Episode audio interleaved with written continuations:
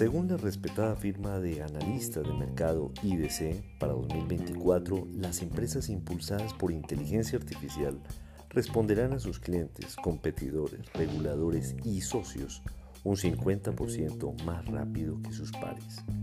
Y para 2025 las empresas basadas en esta tecnología tendrán un aumento del 100% en productividad. Esto es Comunicación, el podcast con Víctor Solano y esta semana Inteligencia Artificial en el Territorio.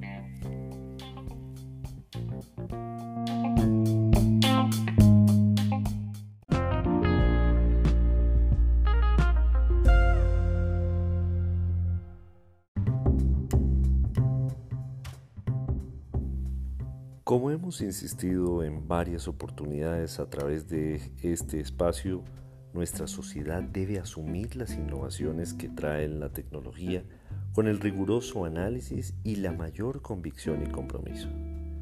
Tecnologías como inteligencia artificial, computación en la nube, Internet de las Cosas y blockchain, entre otras, deberían estar en la agenda de inversión de las empresas de todos los tamaños y de todos los sectores. Según otro estudio, el CIO Study 2021 de IBM, en todo el mundo los presidentes de empresas mencionan la computación en la nube, la inteligencia artificial e Internet de las Cosas como las principales tecnologías que les brindarán beneficios en los próximos 2 a 3 años. En Colombia, toda la computación en la nube fue reconocida por el 98% de los CEOs como la más importante, seguida por IoT con 91% e inteligencia artificial con 65%.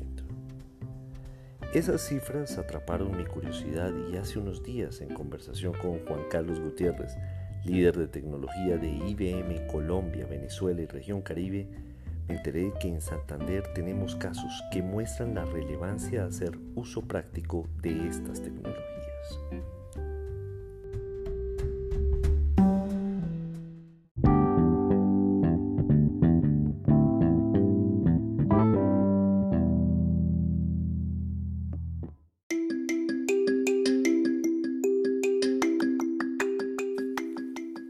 Como Ultrasan, una cooperativa de ahorro y crédito con gran ascendencia en el territorio en Santander, implementó un agente virtual con inteligencia artificial del gigante azul. El asistente alcanzó más de 130.000 peticiones entre enero y febrero de este año y así está reduciendo el tiempo dedicado por las áreas de operaciones centralizadas, salarios, compensaciones y contact center a la resolución de consultas con temas recurrentes. En otras palabras, aquellas que son dudas recurrentes las resuelve un robot y eso le permite a los empleados dedicarse a tareas más estratégicas en el mismo servicio al cliente. Cuando las empresas entienden esto, administran la gestión del conocimiento organizacional y optimizan el tiempo, lo que les facilita asumir otras actividades que generan mayor valor.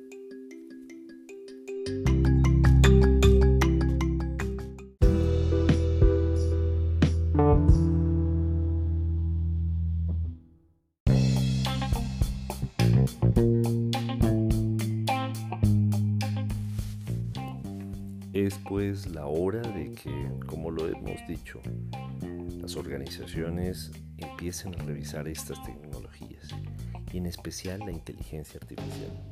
A veces creemos que son tecnologías que son inalcanzables, que parecen de ciencia ficción, pero en realidad cada vez se acercan más por economía de escala a las posibilidades de pequeñas, medianas y grandes empresas.